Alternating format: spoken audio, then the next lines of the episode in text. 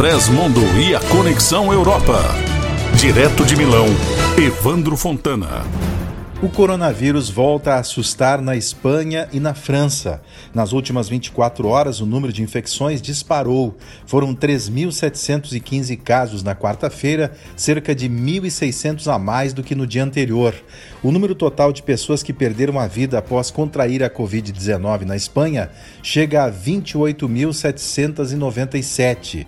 Este número exclui mortes em lares de idosos e aqueles que apresentaram sintomas compatíveis com o vírus mas não foram testados.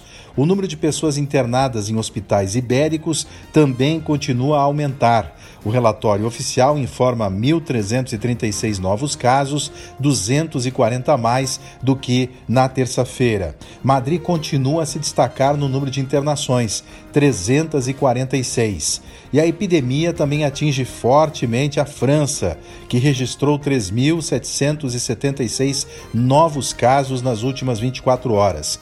Outras 17 mortes relacionadas à Covid-19 elevam o número total de vítimas no país para 30.468.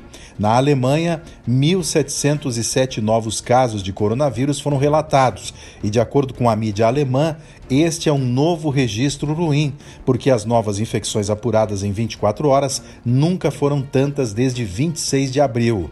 Já na Itália, o total de novos positivos voltou a subir nesta quarta-feira. Foram registrados 642 novos casos, 200 a mais do que no dia anterior, e sete mortos. Foi o dia com o maior número de novos casos desde 23 de maio. Na Sardenha, um resort foi colocado em quarentena depois que uma pessoa foi diagnosticada com Covid-19. Mais de 400 clientes devem ficar confinados por 14 dias. Ontem, novos testes foram realizados e já são 21 pessoas positivas neste hotel. De Milão, Itália, Evandro Fontana.